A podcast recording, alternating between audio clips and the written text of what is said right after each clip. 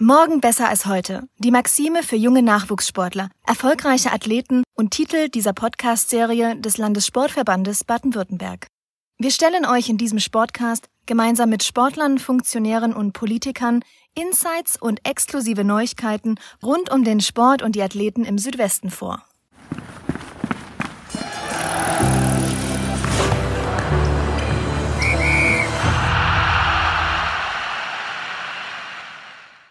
Hallo und herzlich willkommen zu Morgen besser als heute, dem Sportcast des Landessportverbandes Baden-Württemberg.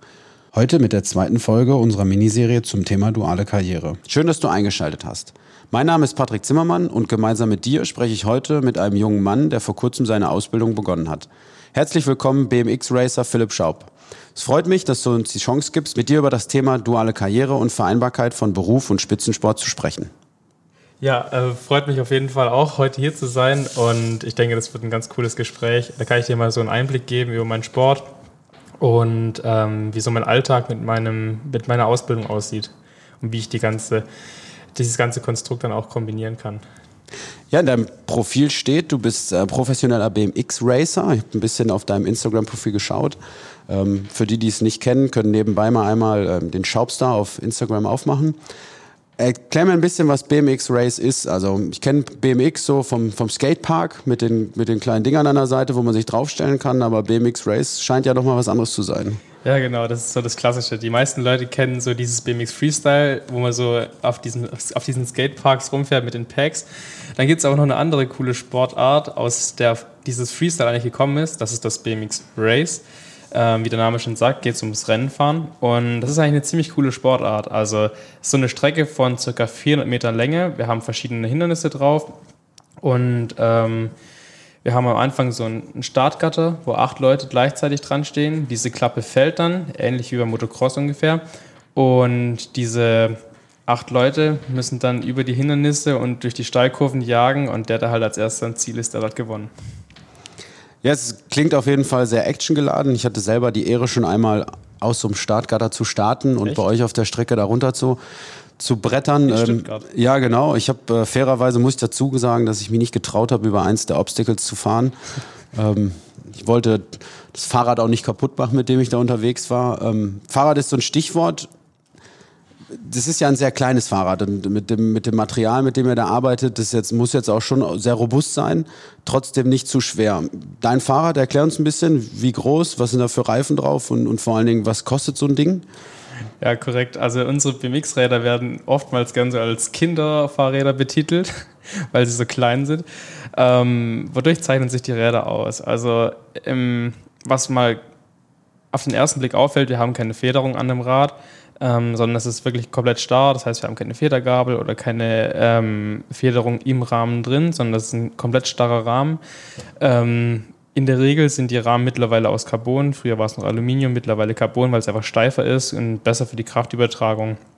Ähm, wir fahren 20 Zoll Reifen, also auch um einiges kleiner als so die normalen Straßenräder, die sonst so 6, 7 oder 29 Zoll haben. Und ja, wir haben auch nur einen Gang. Das heißt, wir können nicht schalten oder sowas. Und da besteht auch so die Herausforderung gerade, dass wir einen Gang wählen, den wir am Anfang aus dem Stillstand gut beschleunigen können, aber mit dem wir auch noch bei hohen Drehzahlen, bei hohen Geschwindigkeiten noch gut beschleunigen können. Und das ist auch so ein elementares Bestandteil, ein elementarer Bestandteil in unserem Training. Also muss ich mir vorstellen, dass ihr wirklich auch in die Richtung trainiert, dass ihr verschieden, oder verschiedene Setups durchprobiert, um zu gucken, was passt für mich persönlich am besten? Korrekt, genau. Also da spielt dann auch ganz viel Erfahrung mit rein. Man durch seine Karriere, man, man probiert so durch die Karriere hindurch viele verschiedene Gänge und irgendwann mal findet man da einen und da denkt man, das passt einfach, mit dem kann ich gut fahren und den, dem bleibt man dann meistens eigentlich treu. Das klingt sehr gut. Was auch passt, ist ähm, neben deiner Leidenschaft zum BMX-Fahren, deine Leidenschaft zur Musik. Du bist ein begnadeter Musiker. Ähm, ich habe auf deinem Instagram-Profil auch gesehen, dass du ähm, ja immer auch mal ein bisschen ausbrichst aus, aus den Konventionen. Ähm, es gibt ein kleines Video, da sitzt du an der Orgel und spielst die Titelmelodie von ähm, Pirates of the Caribbean. Ähm, wie kommt es dazu, dass du so musikalisch bist und vor allen Dingen, wie kommt es dazu, dass du dann auch aus diesen Konventionen so ein bisschen ausbrichst? Ja, warum bin ich so musikalisch? Ich glaube, das hängt so ein bisschen mit meiner Familie zusammen, so gerade väterlicherseits. Ähm, da war schon immer so der Hang zur Musik ein bisschen da. Also mein Vater macht gerne Musik ähm, und auch dem sein Vater und seine Familie hat äh, gerne Musik gemacht. Meine Oma mütterlicherseits, die liebt Musik auch über alles. Und ja, ich bin da irgendwie dann so reingerutscht äh, durch eine musikalische Früherziehung, habe dann angefangen mit Geige, das habe ich dann auch relativ lange gespielt. Ähm, irgendwann mal dachte ich dann so, hey, ich hätte auch Bock Klavier zu spielen habe das dann auch angefangen und ich war dann mit meiner Mutter ab und zu mal in der Kirche und habe zu ihr dann irgendwann mal gesagt, hey, ich finde Orgel total cool. Kann ich das irgendwie lernen oder sowas? Und dann hat sich das auch noch ergeben, dass ich zwei, drei Jahre lang Orgelunterricht äh, genommen habe und seitdem spiele ich dann auch so jeden, jede Weihnacht dann bei uns in Pleidelsheim, wo ich eigentlich herkomme, in der Kirche. Und das ist auch immer so ein richtiges Highlight im Jahr. Ja, sehr gut. Und äh, gibt es was, was du noch so probiert hast drumherum? Äh, an Instrumenten jetzt? Ja. Hm. Also Geige habe ich ja gesagt und ich habe halt quasi ähm, noch die Parallele dazu gemacht, Bratsche, quasi eine tiefer gesetzte Geige sozusagen. Und also ich hatte mal dann eine Zeit lang mit Geige und Bratsche in einem Orchester gespielt. Das hat dann auch echt Spaß gemacht. Haben wir verschiedene Musicals gemacht und so weiter. Aber das war dann eher noch so, sagen wir mal, bis 16 Jahre ungefähr. Und danach habe ich mich dann eher so auf den Sport konzentriert. Und jetzt wie gesagt, einmal im Jahr spiele ich dann halt in der Kirche an, an der Orgel und ansonsten ähm, bleibe ich dem Klavier treu, weil man kann es total easy machen. Ich habe daheim ein ziemlich gutes E-Piano, mit dem kann ich dann spielen und üben und so weiter und dann ähm, ja, ist es so für mich das Einfachste vom Aufwand her, was ich betreiben kann und das macht auch riesig Spaß. Woher kam dann der Schwenker zum Sport? Ja, also Musik und Sport lief quasi immer so ziemlich parallel. Also seitdem ich denken kann, habe ich quasi irgendwas Musikalisches und irgendwas Sportliches gemacht. Ähm, mit fünf Jahren habe ich dann angefangen mit dem BMX-Fahren und das hat es dann halt einfach so entwickelt. Ich bin halt immer ins Training gegangen, ins normale Vereinstraining, habe trainiert, wurde halt besser. Dann 2010 oder 2011 kam dann so der Schritt in den Baden-Württemberg-Kader, der Landeskader von BMX und ja, dann 2013 ähm, hat sich dann schon so ziemlich herauskristallisiert, dass ich dann einfach besser werden möchte und habe dann auch 2000, also auf 2014 dann den Schritt in den Bundeskader gemacht und dann ab dem Punkt so war für mich eigentlich echt klar, okay, ich möchte unbedingt ähm, höhere Ziele erreichen und habe dann auch den Fokus mehr auf den Sport gelegt. Der Sport hat dich auch ins Fernsehen gebracht, wenn man das fast schon so sagen darf. Du bist äh, auch schon im Fernsehen beim Tigerentenclub aktiv gewesen. Erzähl uns ein bisschen von der Erfahrung. Du hast dort als, als Profi was vorgemacht, glaube ich, wenn ich richtig informiert bin. Wie war das? Ja, es, war eine total geile Erfahrung, wirklich. Als Kind habe ich es natürlich auch immer geschaut. Tigerentenclub, so jeden Sonntagmorgen. Ähm, und habe selber immer gedacht, boah, wie cool wäre das, in so einer Sendung mal dabei zu sein. Aber natürlich damals als Kind in so einer Schulklasse und da dann mitmachen zu können bei diesen Spielen und so weiter. Ja, und ähm, natürlich, man wird älter, es verläuft sich, man hat damit nicht mehr so viel zu tun. Und dann kam dann letztes Jahr so dieser glückliche Zufall, dass ich ähm, mit einer anderen Produktion vom SWR zusammengearbeitet hatte und dann sind die dadurch auf mich gekommen und ja, dann wurde ich einfach angefragt, ob ich mir nicht vorstellen könnte, mal bei denen in die Sendung zu kommen, zum Tigerentenclub und meinen Sport mal vorzustellen. So ein bisschen über mich zu erzählen, was denn BMX Race so ist. Ähm, ja, und da haben wir dann eine richtig coole Vorstellung gemacht. Habe ich mal gezeigt, wie es so ist, ähm, über ein kleines Hindernis zu springen im Studio selber. Und ähm, habe auch mal mein Rad vorstellen können, meine Schutzausrüstung und so weiter. Da konnte ich den Leuten einfach mal so einen richtig coolen Überblick geben, ähm, über meinen Sport, was ich so mache, wie äh, mein Setup alles so aussieht. Und ja, war auf jeden Fall eine echt coole Erfahrung. Also da dann mal auch als Star quasi in dieser Sendung dabei zu sein, das war ein absolutes Highlight von 2019. Und bist du eher Team Frosch oder eher Team Tigerente? Ähm, ich, eher Team Tigerente. Ich, ich mag dieses, ich mag dieses äh, schwarz-gelb gestreifte, ich mag diese Farbkombi. Ja, sehr stark, sehr stark. Das klingt mega gut. Wer Philipp im Tiger in den Club verpasst hat, kann sich die Folge in der SWR Mediathek noch einmal anschauen. Dafür haben wir euch den Link für die Sendung in die Shownotes gepackt. Schaut einfach mal rein. Du trainierst in, in Stuttgart Halsschlag, glaube ich, auf der BMX-Strecke der BMX Union. Eigentlich ist es Stuttgart-Münster. Ja. Aber das ist, das ist direkt an der Grenze. Man, man ist sich nicht sicher. Ja. ähm, wie läuft das Training so ab auf dem Track? Also gibt es da was, dass ich mir vorstellen kann, okay, man macht sich erst warm und dann setzt man sich aufs Fahrrad, fährt 200 Runden und dann ist das Training vorbei oder wie läuft das ab? Ähm, also es hängt immer ein bisschen damit zusammen, worauf man gerade seinen Trainingsfokus legt. Also bei mir ist so, so die größte Schwäche, die ich ähm, habe, der Start. Der ist bei mir einfach nicht so gut. Und deswegen lege ich persönlich ähm, ziemlich viel ähm, Wert und auch dann ziemlich viel Zeitaufwand in diesen Start rein. Also bei mir sieht ein Training folgendermaßen aus. Ich gehe hin, mache mich etwas warm, also so neben der Strecke mit so dynamischen Übungen, Arme kreisen, Hüfte kreisen und so weiter. Und dann gehe ich auf den Track und fahre da so circa 20, 25 Minuten ähm, über meine Skills, also quasi über Sprünge, Springen, ähm, Hindernisse, Wheelen und so weiter, eben auf Geschwindigkeit und auf Sauberkeit ähm, schauend. Und ja, und dann geht es für mich eigentlich schon Richtung Start. Und dann ähm, mache ich so in der Regel um die acht Starts. Also an dieser Startklappe, die ich vorhin schon mal erwähnt hatte, da geht es dann halt auch so einen 8 Meter Starthügel runter mit einem riesen ersten Hindernis danach. Ja, genau. Und das ist eigentlich so mein, mein Hauptfokus momentan. Also, dass ich dann diese acht Starts mache und versuche dann jeden Start ähm, total konzentriert durchzuziehen, um quasi das Beste aus jedem einzelnen Start rauszuholen. Kurze Erklärung. Ja, Hindernis Wheelen.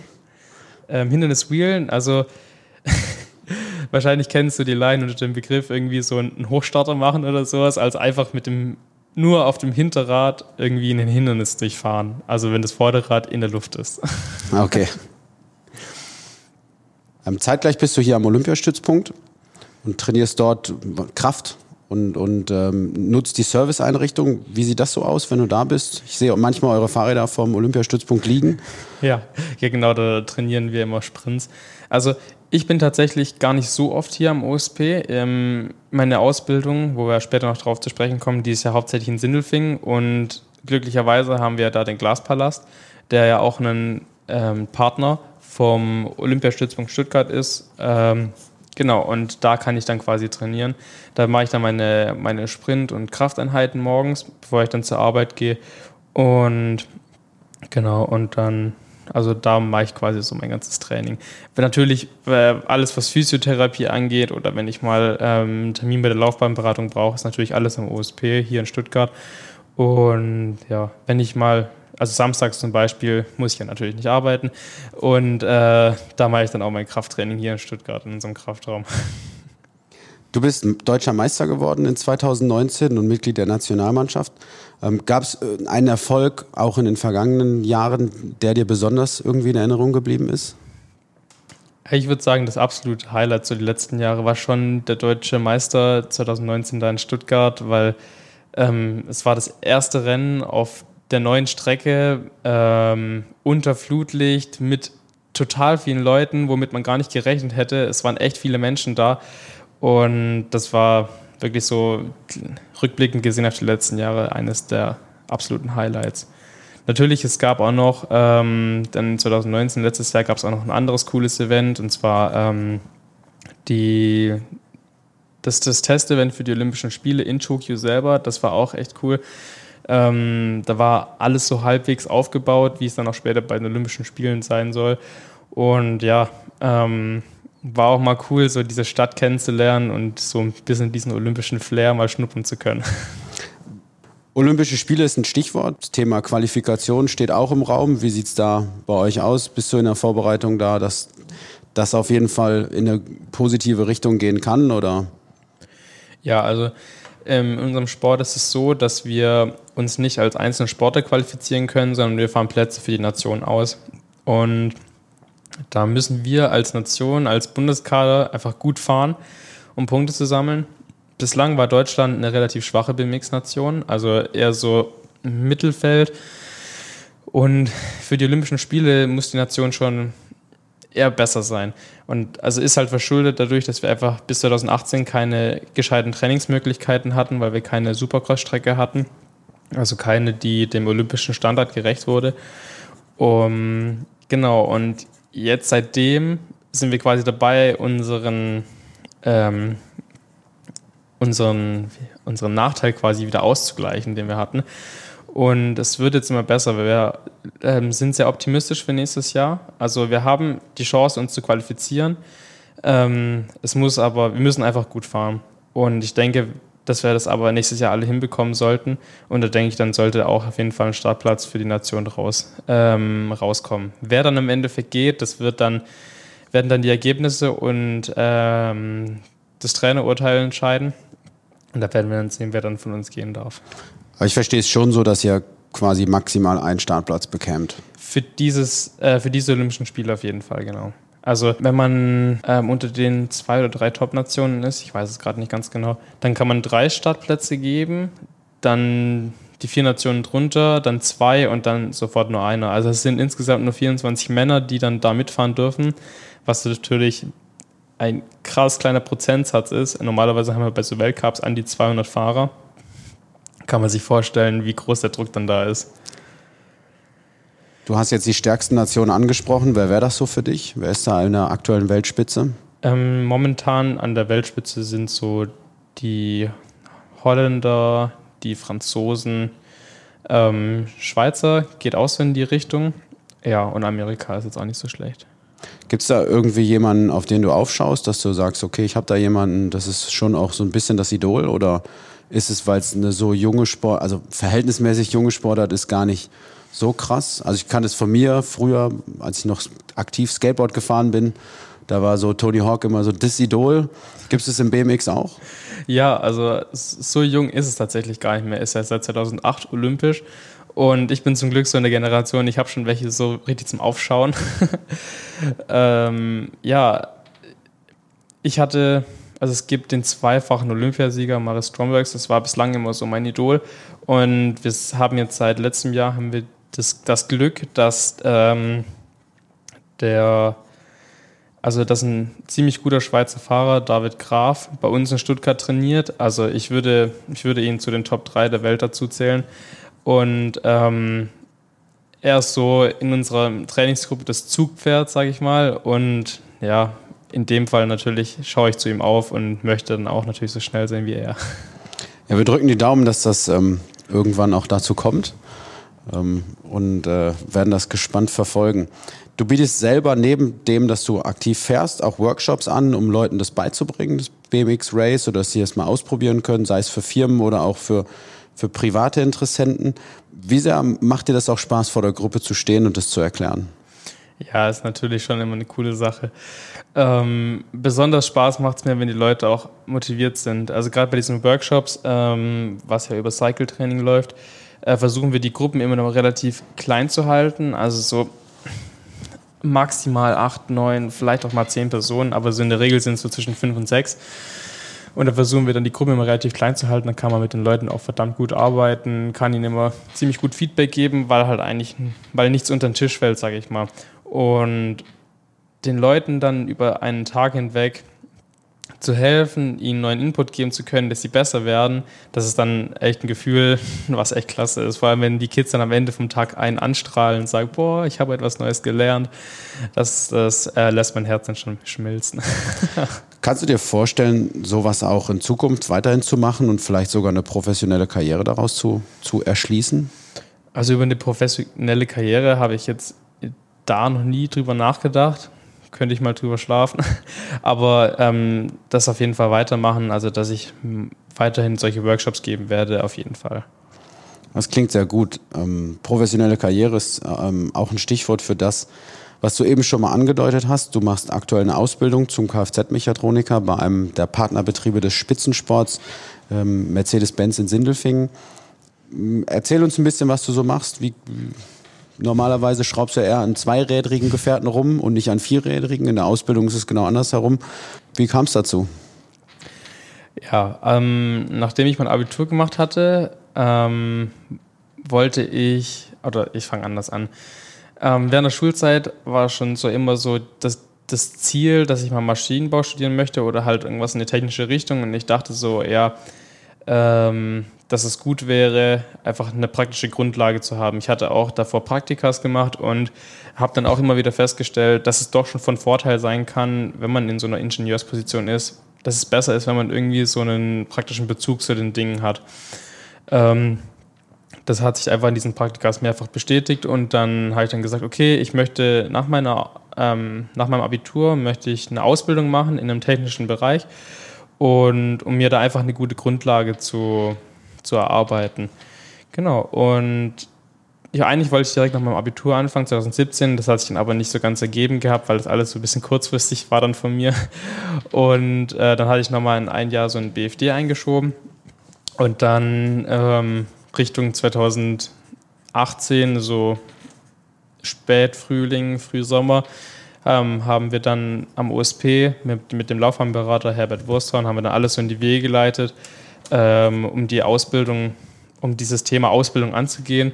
Glücklicherweise haben wir da zwei ganz gute ähm, Connections gehabt nach Sindelfingen, also zwei, ähm, sag ich mal, ähm, führende Personen da in der Ausbildung, die dann erstens eine Connection zum OSP haben und zweitens auch Sport total cool finden. Ja, und über die lief dann das, lief dann das Ganze und ähm, dann konnten wir so nach und nach diesen Plan Ausbildung bei Mercedes-Benz ähm, in trockene Tücher bringen.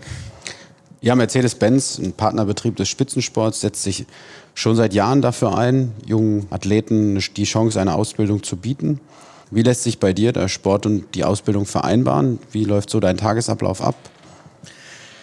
Also es lässt sich echt super vereinbaren. Ähm, mal grundsätzlich die Unterstützung, die ich da bei Mercedes habe, ähm, die ist ähm, auf Englisch würde ich jetzt sagen outstanding. Also sie ist richtig, richtig gut. Ähm, wir hatten am Anfang hatten wir so zwei Gespräche gehabt, ähm, wo wir dann auch wirklich, also wo wir uns kennengelernt hatten und wo wir so ein bisschen über dieses duale System gesprochen hatten und da haben sie gesagt, ja, okay, wir machen das und wenn wir es machen, machen wir es halt auch richtig. Also uns ist bewusst, dass dein Sport quasi wirklich der Fokus ist und wir ermöglichen es dir quasi nebenher noch die Ausbildung zu machen. Ähm, genau, und dementsprechend zieht sich das jetzt auch wirklich durch die ganze Ausbildung.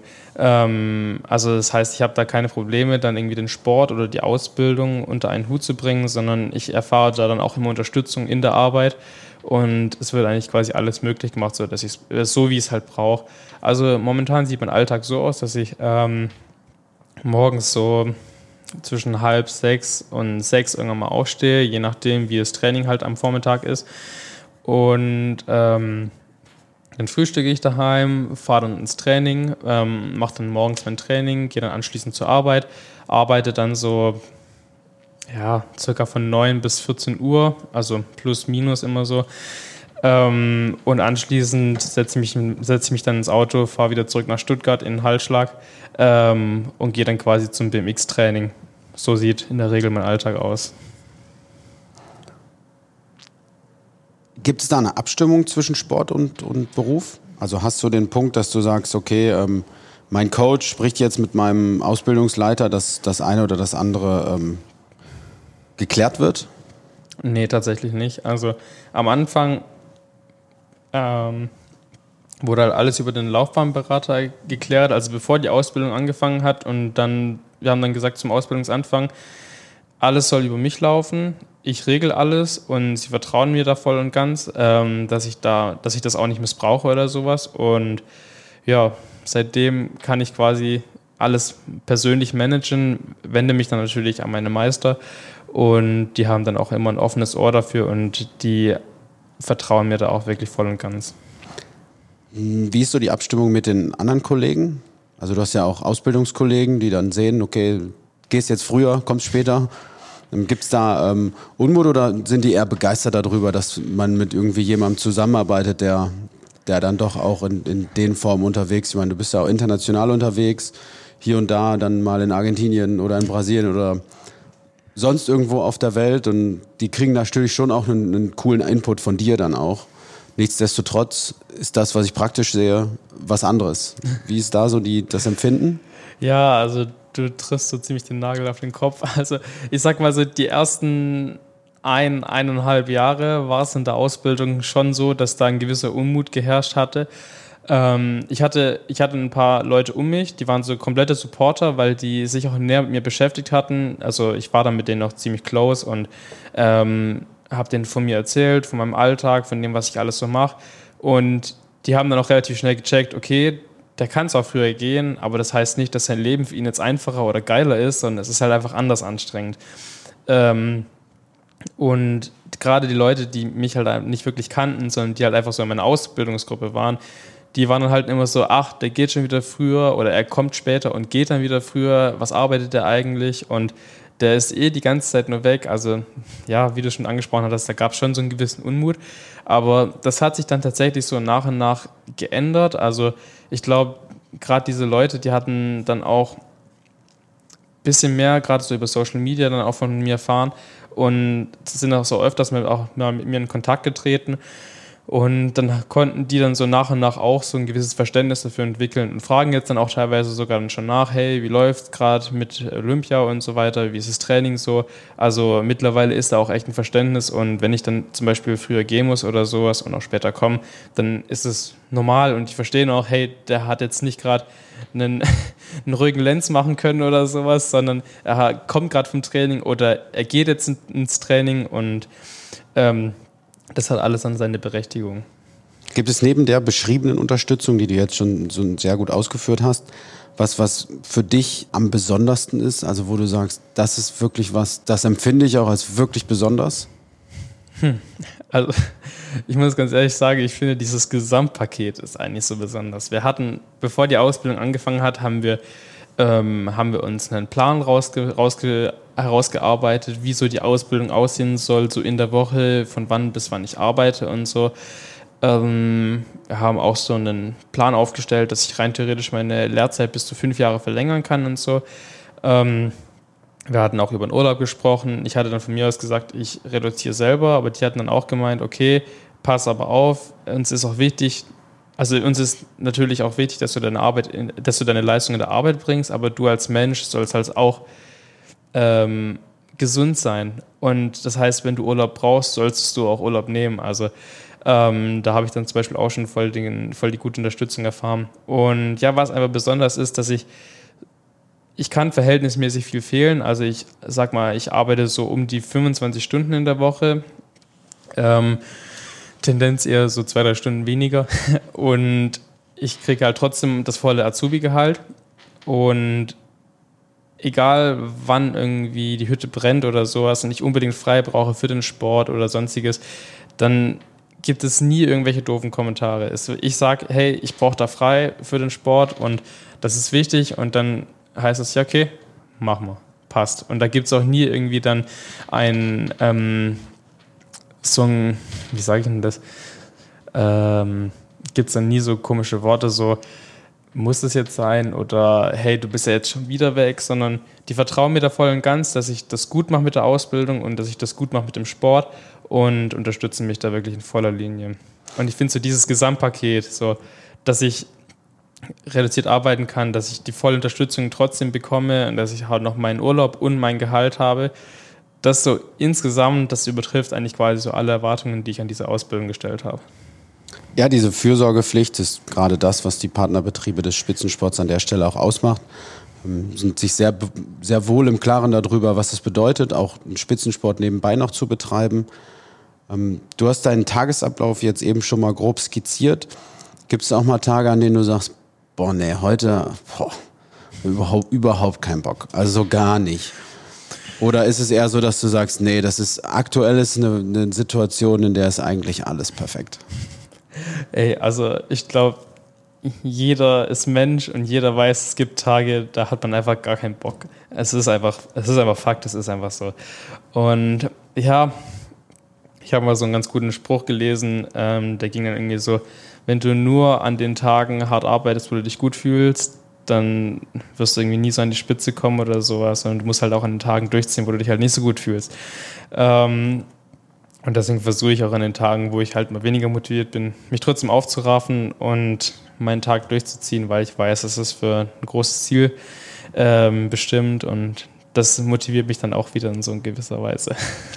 Gibt es da was, wie du dich selber besonders motivierst? Also außer zu sagen, hey, ich muss einfach, sondern gibt es irgendwie was, wo du sagst, das ist das Ziel und, und dafür arbeite ich?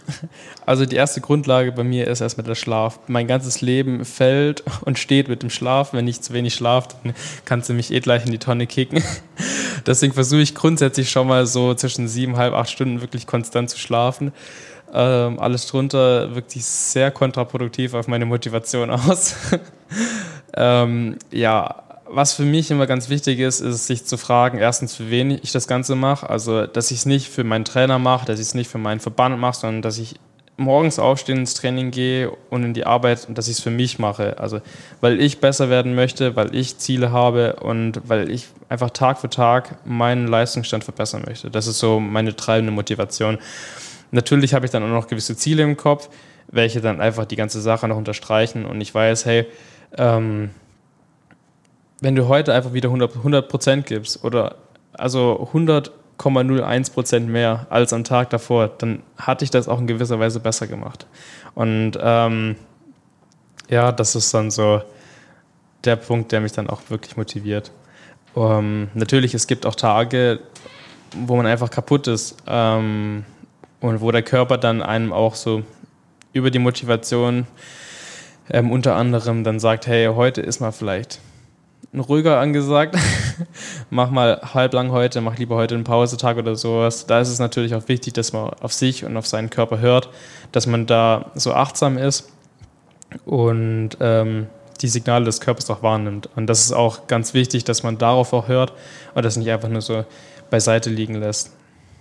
Ich bin sehr dankbar für dein äh, Prozentbeispiel. Es greift so ein bisschen ja auch unseren Titel auf. Morgen besser als heute zu sein ähm, und diese Motivation mitzunehmen.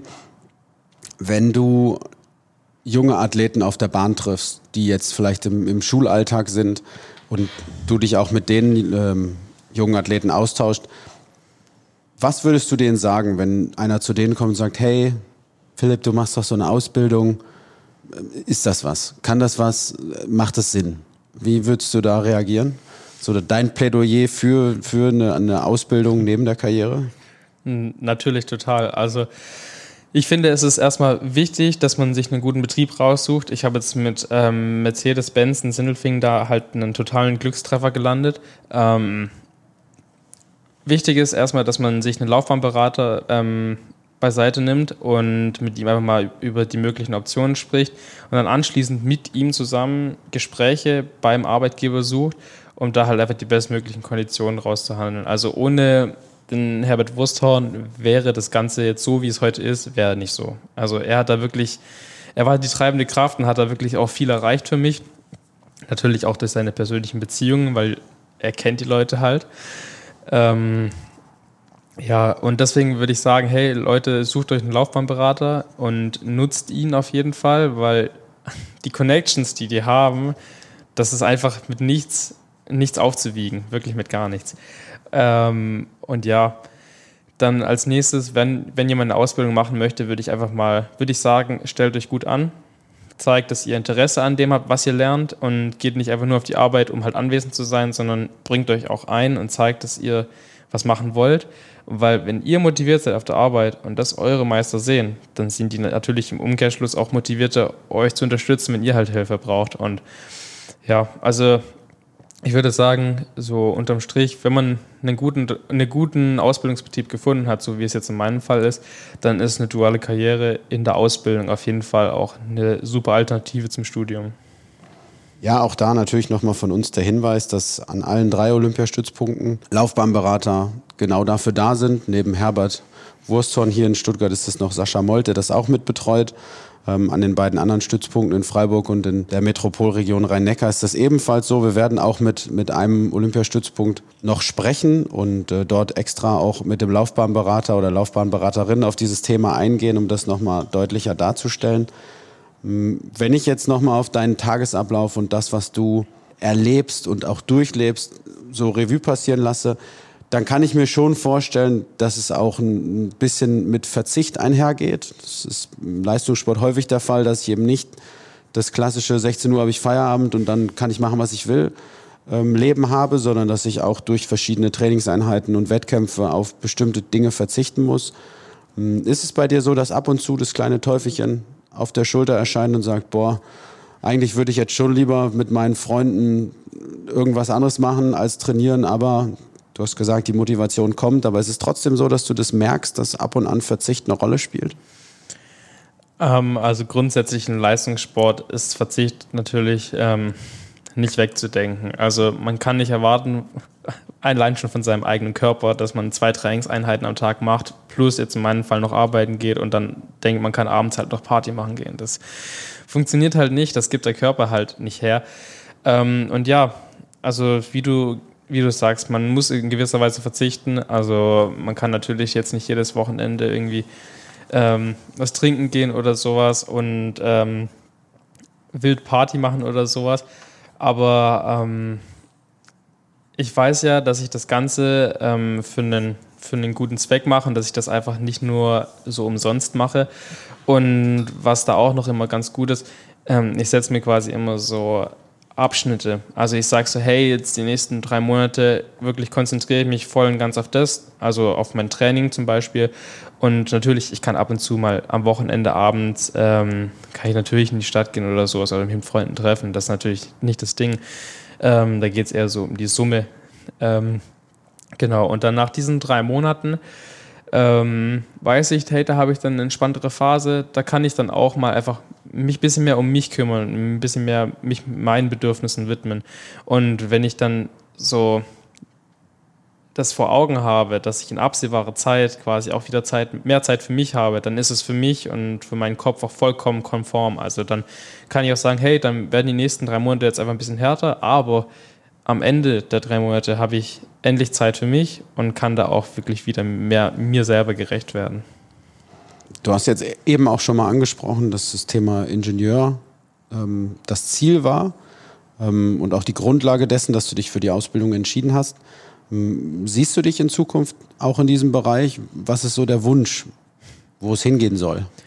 Äh, der Wunsch, wo es hingehen soll, das ist leider gerade noch komplett offen. Also ähm, ich bin gerade noch fleißig auf der Suche, in welche Richtung es dann letztendlich gehen soll. Also ähm, das Technische ist total cool.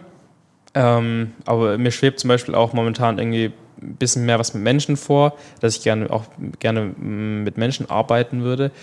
Ähm, ja, und da bin ich gerade selber noch so ein bisschen auf der Phase, äh, auf der Erfindungsphase. Ich habe ja noch Zeit, bis die Ausbildung zu Ende geht. Und ich denke mal, das wird sich dann die nächste Zeit dann ähm, so raus, herauskristallisieren, in welche Richtung es dann im Endeffekt geht.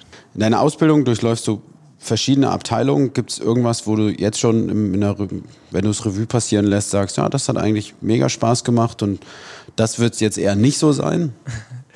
Ja, ähm, klar, es gibt ähm, coole, ähm, coole Abteilungen und nicht so coole Abteilungen. Also, ähm, was zum Beispiel auf längere Sicht anstrengend ist, ist, wenn du in der Montage mal bist. Also wenn du tatsächlich an, am Band stehst und dann die Fahrzeuge da zusammenschraubst.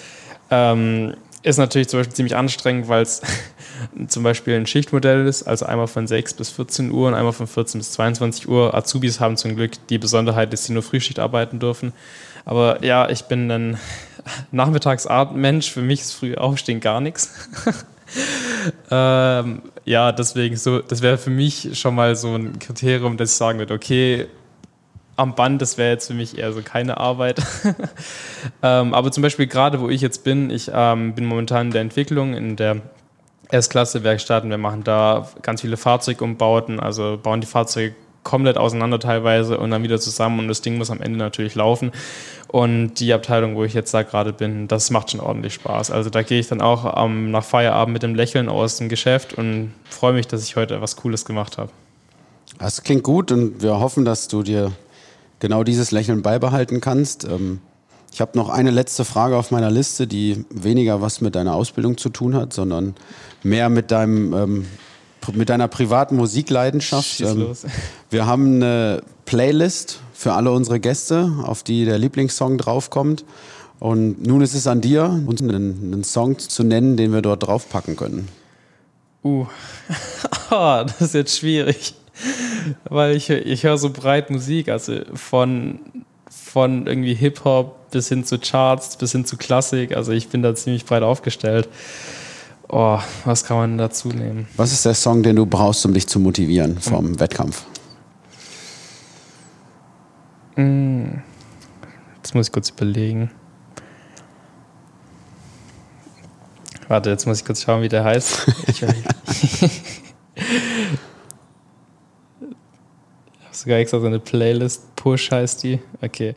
Ähm, der Künstler heißt ähm, Dance with the Dead, also Tanz mit dem Tod. Und das Lied heißt Diabolic. Sehr gut, das nehme ich mit auf. Und ähm, dann bleibt mir an dieser Stelle nicht viel mehr zu sagen als vielen lieben Dank für das tolle Gespräch und die Einsichten zur dualen Karriere und zu deinem Sport, die du uns gewährt hast. Klasse, wie sehr du in Spitzensport und auch in der Ausbildung aufgehst. Es ist toll zu sehen. Es macht Spaß, sich mit dir darüber zu unterhalten. Wir drücken dir ganz fest die Daumen, ähm, dass der Weg so gut weiterläuft und so positiv. Und sagen nochmal ganz vielen Dank, dass du da warst. Ja, gerne. Hat mir auch mega Spaß gemacht, heute mal darüber äh, zu erzählen und mal so ein groben Einblick in das Ganze zu gewähren. Falls noch irgendjemand Fragen hat oder sowas, ähm, meldet euch. Ich kann gerne noch ähm, mit Rat beiseite stehen.